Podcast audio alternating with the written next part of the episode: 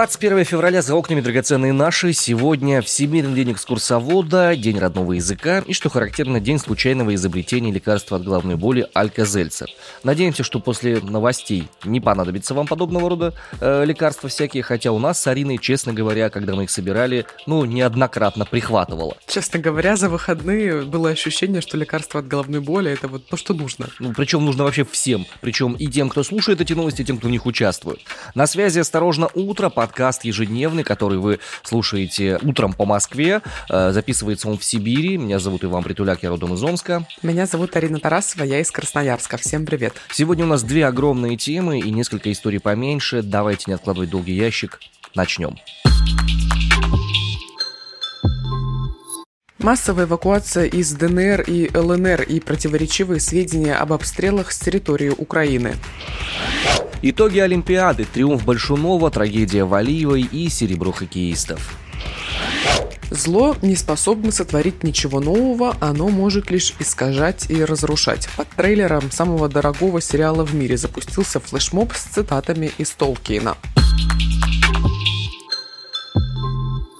Безусловно, самая главная новость прошедших выходных и, судя по всему, всей зимы и весны 2022 года это то, что стало происходить сейчас на территории ДНР и ЛНР соответственно. Причем, знаешь, начало все происходить как-то вот по щелчку пальцев. Ничего не предвещало беды, как говорится. Ну, кроме того, что вокруг очень сильно все нагнетали, нагнетали, нагнетали, но действительно, если цепь событий восстановить, то она выглядит довольно странной. Ну, то есть, знаешь, не произошло никакого такого поворотного события, из-за которого могла бы запуститься такая вереница вот того, что происходит. Давай к фактам обращаться, да? Вечером 18 февраля глава Донецкой Народной Республики Денис Пушилин объявил о том, что начинается организация массового выезда населения в Россию. Ты знаешь, я прям за этим наблюдала в прямом эфире. У меня был открыт один из телеграм-каналов, и там прям вот одна за одной появлялись эти новости. Я лежала, смотрела, и думала, м-м, а интересно, а в, а в каком мире мы завтра проснемся? Вот у меня такой вопрос был. Ну, проснулись в таком нормальном пока что. Значит, по словам Пушилина, вооруженные силы Украины планируют наступление в ближайшее время, и, в общем, вот. Э, глава ДНР говорил, что он по договоренности с российскими властями в Ростовской области выделили места для того, чтобы можно было каким-то образом разместить людей, э, эвакуирующихся, и, в общем, необходимо, чтобы все массово эвакуировались непосредственно на территорию России. Когда же СМИ стали проверять информацию у ростовчан, у администрации Ростовской области, те сказали, ребята, мы не в курсе. У нас ничего не выделено, мы не знаем. Мы узнали о том, что к нам собираются эвакуироваться только от того, что вы пришли и спросили. Слушай, тогда, может быть, режим повышенной готовности в Рязанской области э, ввели как раз из-за такой ситуации, что просто никто был не в курсе? Это было уже после того, как эти сообщения стали приходить. Э, источник знак.ком в администрации губернатора Ростовской области заявил, что представители ДНР и ЛНР не согласовывали с донскими властями варианты эвакуации людей из Донбасса. Это спонтанное решение, как они сказали. Ты знаешь, я думаю, что это было импровизация? Ну, как сказать импровизация? Есть данные, которые позволяют предположить, что это не совсем импровизация, а как будто бы такое подготовленное событие. О чем идет речь? А, буквально через пару часов после сообщения главы ДНР, глава ЛНР Леонид Пасечник тоже объявил эвакуацию населения в России. И вот что выяснилось. Оказывается, те видео, в которых были объявлены об эвакуации, они были записаны не в самый день их публикации, а как минимум за два дня до этого. Ну, короче, консерва. Судя по всему, да. Как это выяснили? Знак.ком с помощью сервиса по проверке метаданных Metadata2Go э, посмотрел на характеристики на метаданные этих видосов, выяснили, что видеообращение пасечника создали э, в 15.31 16 февраля и видеообращение Пушилина в 5 вечера того же самого 16 февраля. А опубликовали их 18 э, февраля, причем э, проект с обращением пасечника находился в папке под названием «Бросок мангуста». Ух ты! Не знаю, о чем это говорит, но предполагаю, что просто, может быть, человек очень любит э, Редиарда Киплинга и вот размещает видео свои там. Вернемся к теме эвакуации жителей Донбасса. Собственно, вот я уже сказала, что режим повышенной готовности ввели в Рязанской области в ожидании беженцев, и режим чрезвычайной ситуации ввели в Воронежской области из-за роста числа беженцев из Донбасса. Сейчас, на данный момент, уже более 53 тысяч жителей Донбасса пересекли границу с Россией. Об этом заявил э, временно исполняющий обязанности главы МЧС Чуприян, и уже 700 беженцев получили выплаты по 10 тысяч рублей. Такая вот вот благотворительная акция запустилась тоже на этих выходных. Владимир Путин объявил о том, что по 10 тысяч рублей получит каждый эвакуированный из Донбасса человек, который приедет на территорию России. На эти цели правительство Ростовской области получило 5 миллиардов рублей из резервного фонда нашей страны. Денег нет, Ваня. Не забывай, что в России денег нет. Слушай, это же, ну, только тут денег нет. А для братских народов деньги всегда есть. Это же ну, со времен Советского Союза было. Конечно. А, я хотел бы еще тоже добавить по этой теме немножко. Единодушие в отношении к беженцам и к этой ситуации тоже не наблюдается. С одной стороны, есть, допустим, депутат Госдумы Евгений Федоров, который предложил передать квартиры россиян, которые погибли от коронавируса, беженцам из ДНР и ЛНР. И как бы, ну, хм, Интересное, очень интересное предложение, конечно. Слушай, я когда об этом услышала, первое, о чем я подумала. Ребят, а вас не смущает, что это чья-то собственность, например? Э, слушай, я подозреваю, что подобного рода вещи не часто обсуждаются в Госдуме, потому что, ну, если, если все народное, значит, все ничье, человек умер, можно же экспроприировать, наверное. Я не знаю. Да, живем в коллективизме Я же. не знаю, я вообще не знаю, чем руководствовался человек. Хотел попасть в новостные выпуски. Слушай, это все какой-то просто ад. Я повторяла эту фразу на протяжении всех выходных, когда я так или иначе смотрела на новостную ленту, и вот новость о том, что квартиры людей, которые погибли от ковида, хотят передать беженцам. Хотят это сильно сказано, это высказывание одного человека. Предлагают, окей, предлагают. Ну это, блин, клиника, извини меня, ну правда. Это какая-то история про мертвые души. Поскольку ты живешь с парламентом меньше, чем я, я тебе могу удостовериться. И не такая чушь бывает. Вот серьезно. С точки зрения предложений. Ты не видела Владимира Вольфовича в период его э, зрелости политической и подъема его. Там такие были перлы просто. Ух! Так вот, вернемся к обсуждению. Подожди, я хотел сказать, не важно сказать. Я хочу сказать по поводу того, что э, как люди относятся непосредственно к тому, что беженцев так много приехали. Сложно на местах размещаться, мест не хватает людям банально. Так, а ты фотографии видел из Ростовской области, где там все ночуют? Всякие разные. Там люди в спортзалах ночуют, еще где-то. Проблема заключается в том, что даже те, кто приехал, им не всегда находится место. Они ходят между пунктами, которые как бы предназначены для их размещения, и не могут найти себе место. Так а потому что не были просто готовы жители Ростовской области, в частности, говорим о том, что будет такой наплыв вообще людей из Донбасса, потому что это произошло стихийно. Никто этого не ожидал, никто не готовился и так далее. Но в то же время хочется как бы и со стороны беженцев тоже посмотреть, потому потому что, ну, я не могу себе представить какой-то невероятный стресс и ужас, когда ты выезжаешь из дома, когда объявлена тревога на территории, где ты живешь, и ты просто под э, сирены садишься в автобус с набором чего-то самого необходимого, там, я не знаю, у тебя маленький рюкзачок с документами, и ты просто едешь в никуда, а потом тебе еще нужно найти место и какую-то, не знаю, раскладушку, где поспать, и неизвестно, когда это закончится. Это ужасно. Это, безусловно, кризисная ситуация, это, конечно, не гуманитарная гуманитарная катастрофа, но это серьезный большой кризис. Так вот, в Ростовской области многие пользователи в соцсетях пишут, что не собираются никому помогать, поскольку в прошлый раз, в 2014 году, беженцы требовали жилье с хорошим ремонтом, отказывались от вещей бывших употреблений и в целом вели себя нагло. Однако есть и те, кто призывает не относиться к беженцам как людям второго сорта, поскольку те стали заложниками больших политических игрищ. В соцсетях появились группы помощи эвакуированным из Донецкой и Луганской народных республик, там, где люди предлагают, собственно, вещи, продукты, жилье, ежемесячное пособие на первое время, а кое-кто предлагает даже усыновить тех детей, которые приехали из э, ДНР, ЛНР э, без родителей.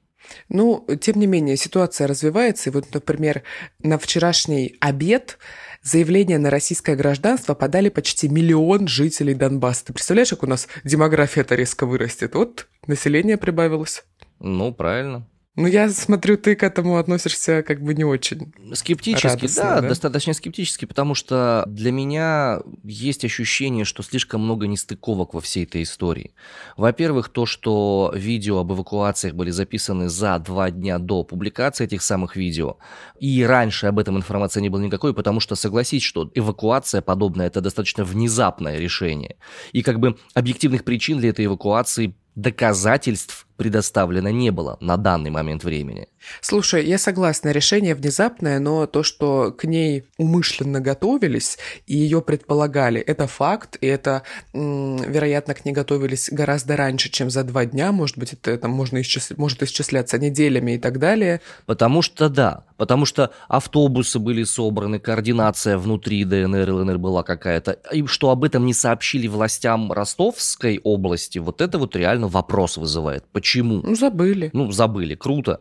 Какой же интересный карт-бланш тогда у лидеров ДНР и ЛНР, что они могут себя таким образом вести. И нестыковки. Нестыковки, нестыковки, нестыковки. Очень сильно беспокоят. Украинские военные, ВСУ говорит вообще, что, ребята, мы вообще ничего там не делаем. Они вот как руки от клавиатуры подняли и типа, ребята, не мы, мы там ничего не бомбим, ничего такого не делаем. Вчера Министерство госбезопасности ЛНР отчитались о том, что они нашли машину со взрывчаткой под мостом, по которому ехали автобусы с беженцами. Мне кажется, это нагнетение ситуации. Сейчас я тебе расскажу, в чем фишка. Машину увезли на безопасное расстояние и взорвали. Так вот, видеоролик об этом взрывном устройстве, он был, как оказывается, записан в июне 2019 года. По крайней мере, об этом утверждает знак.ком по данным того же сервиса по проверке метаданных Metadata2Go, соответственно. Видос опубликовали на сайте Луганской Народной Республики. Плюс там еще куча всяких других мелочей. Там э, то появлялось видео с камеры GoPro, якобы захваченного в плен или там э, убитого украинского военного на территории ДНР, то потом это видео исчезло, потому что в нем тоже метаданные не соответствуют никакой актуальности. В общем, есть основания сомневаться. Сомневаться причем почти во всей информации вокруг этого конфликта, потому что действительно вот сейчас идет битва трех правд, как минимум. Ты знаешь, да, есть основания сомневаться, но тем не менее, вот значит, ТАСС переводит следующие слова одного из чиновников нашей страны. Семь регионов России готовы принять беженцев. Это Краснодарский край, Курская, Воронежская, Белгородская, Орловская, Брянская и Московская области. Мне интересно, жители этих областей и краев, они в курсе? Слушай, ну кого интересовало мнение жителей? Когда? Ну, а местные власти хотя бы, чтобы не получилось такой ситуации, как в Ростовской области.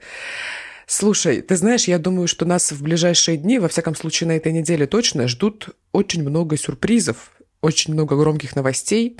И единственное, что мы можем в этой ситуации делать, держать руку на пульсе и рассказывать о том, что происходит. Потому что это все, я думаю, еще очень долгое время будет определенной загадкой Джаконды. И не знаю, будем искать факты, какие-то более-менее объективные, разговаривать с экспертами, и вообще и самим стараться разбираться в этой информации более-менее как-то нормально. Я полагаю, действительно будет о чем поговорить в ближайшие несколько недель. Вернемся к делам другого несколько характера. От реальных войн перейдем к войнам виртуальным, точнее фантазийным. Э, вышел первый трейлер сериала «Властелин колец. Кольца власти» от Amazon. Его называют самым дорогим сериалом в истории человечества. Дороже даже, чем в свое время «Игра престолов». Дороже, чем «Игра престолов»? Дороже, чем «Игра престолов», да. 500 миллионов долларов 500 миллионов долларов это минимально заявленный бюджет, скорее всего там еще больше, почти до миллиарда, поэтому по некоторым оценкам доходит его стоимость. Так вот, а, под этим самым трейлером на ютубе запустился очень странный флешмоб. Звучит он следующим образом. Люди на польском, русском, французском и иных языках пишут «Зло не способно ничего сотворить нового, оно может лишь искажать и разрушать то, что было изобретено или сделано силами добра». Судя по всему, это искаженная цитата из «Властелина колец», где примерно то же самое говорится.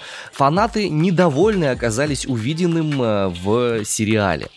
В чем фишка? Значит, во-первых, фанаты считают, что Amazon снял шаблонные фэнтези, использовав название культовой вселенной, а во-вторых, у огромного количества ценителей искусства Толкиена возникло огромное количество вопросов к тому, как представлены разные фэнтезийные расы в этом самом видео. В частности, есть противоречие, почему у эльфов есть темнокожие представители, хотя эльфы жили под звездами и были звездным народом. Почему дворфийские женщины являются тоже темнокожими, и самое главное, почему у них нет бород. Вот эти три ключевые претензии – которые есть у фанатов непосредственно к этому трейлеру.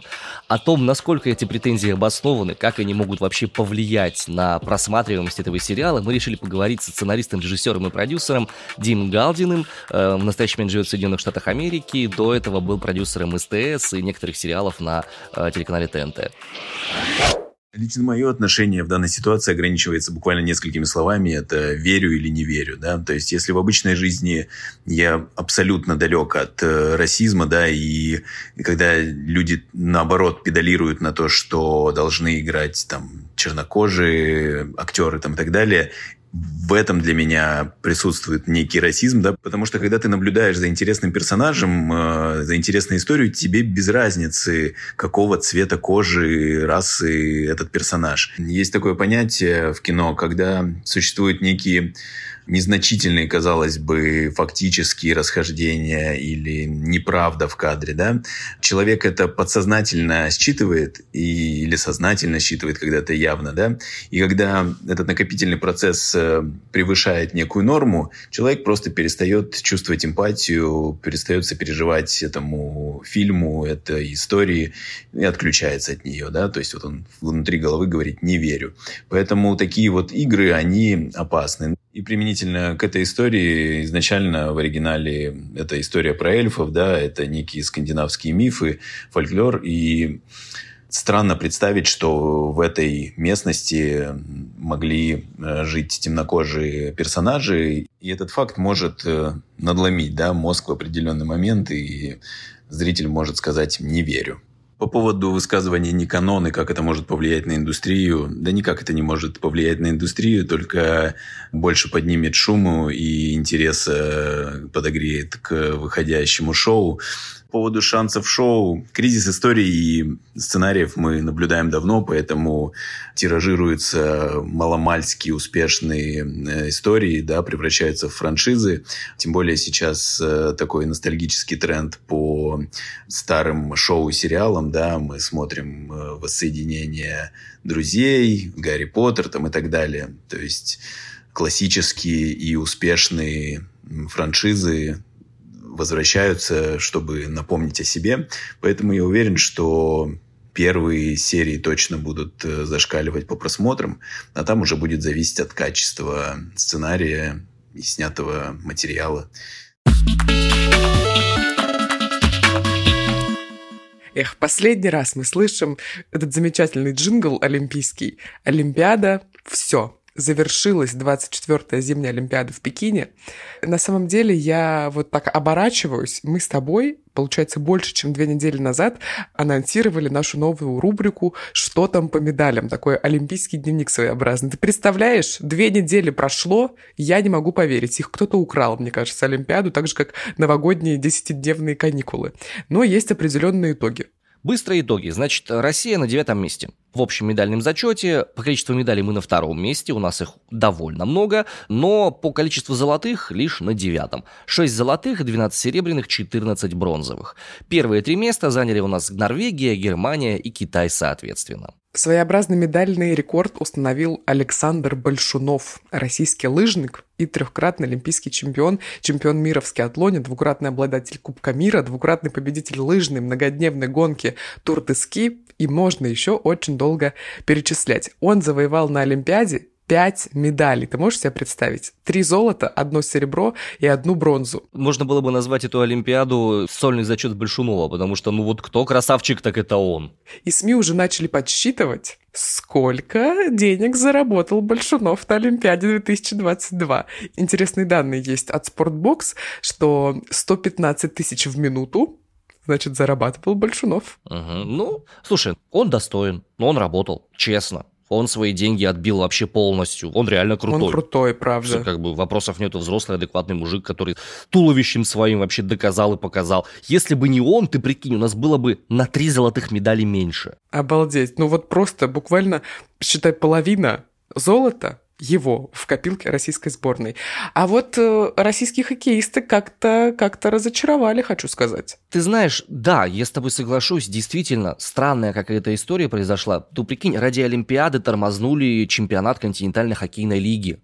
Ради Олимпиады отменили матчи в период с 11 по 17 января. Ради Олимпиады топовые игроки собрались вообще отовсюду. А по-моему, это все поставили на паузу и как, как, каким-то образом сдвинули из-за ковида, а не из Олимпиады? Ну, ты знаешь, можно по-разному про это судить, но на самом деле ради защиты титула олимпийской сборной, а напомню, что российская сборная хоккейная, она в прошлой зимней Олимпиаде была именно олимпийским чемпионом, она золото взяла.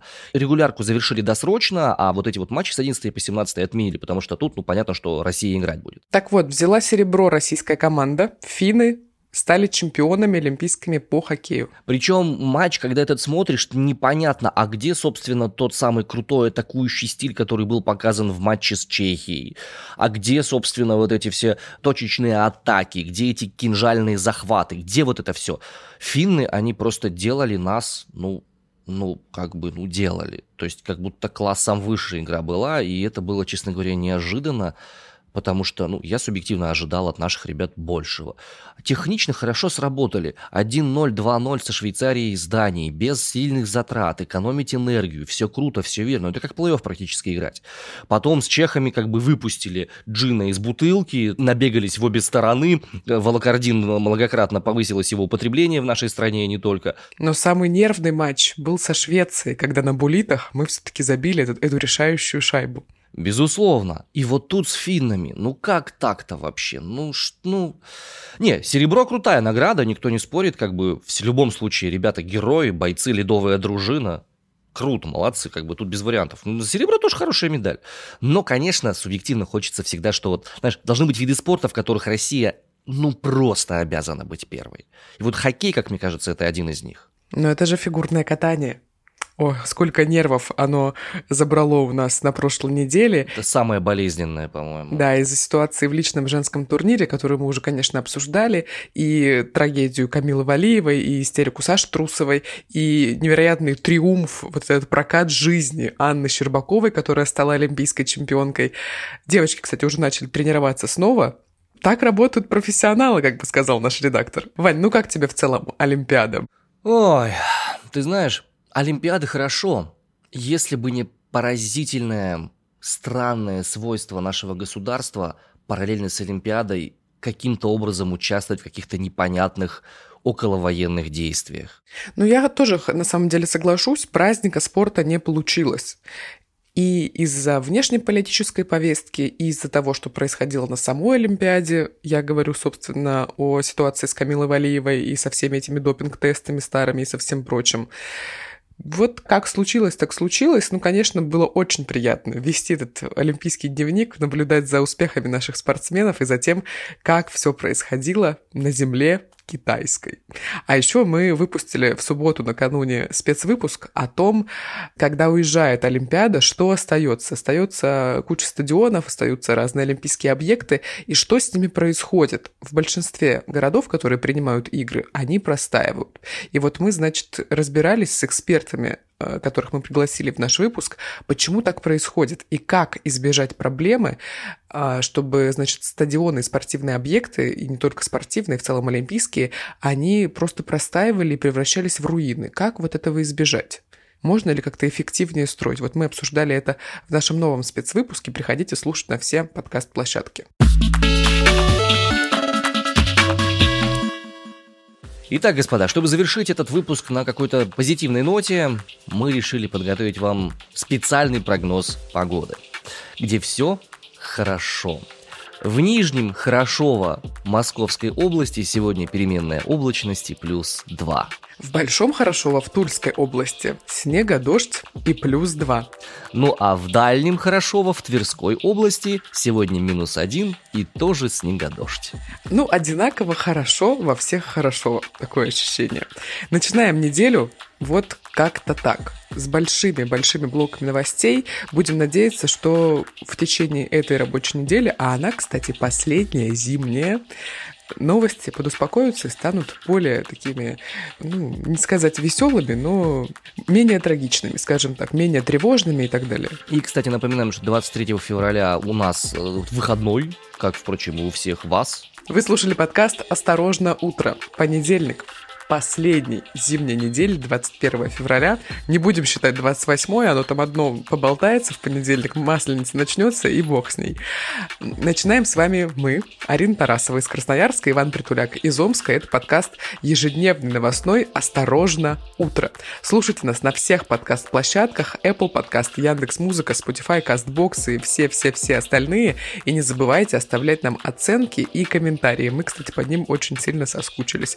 А еще хочу передать привет Алексею из Минска, который наш постоянный слушатель и периодически возвращается к нам с обратной связью. Алексей, доброе утро или добрый день, когда вы нас слушаете. Сделай то, что ты обещал сделать, если услышишь наш привет. Ага, но это останется тайной между Иваном и Алексеем. Нет, нет, нет, мы это увидим все, я подозреваю. А, что да? Было обещание, да, определенное. Ну хорошо, все, всем доброе утро. Хорошего дня и хорошей рабочей недели. Всем пока. Любим, целуем, адьюшечки.